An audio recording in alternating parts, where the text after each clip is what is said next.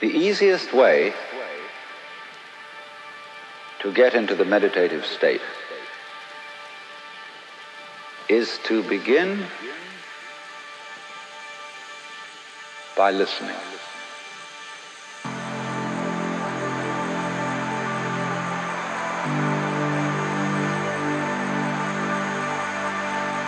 If you simply close your eyes and allow yourself to hear all the sounds that are going on around you. Just listen to the general hum and buzz of the world as if you were listening to music.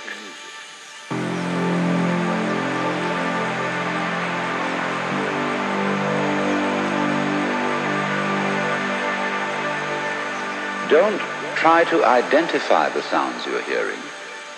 Don't put names on them. Simply allow them to play with your eardrum.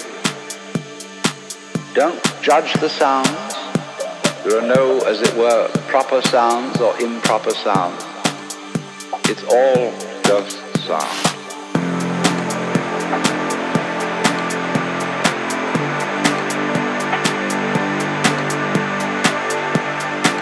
As you hear sounds coming up in your head, you simply listen to them as part of the general noise going on, and soon you will find that the so-called outside world and the so-called inside world come together.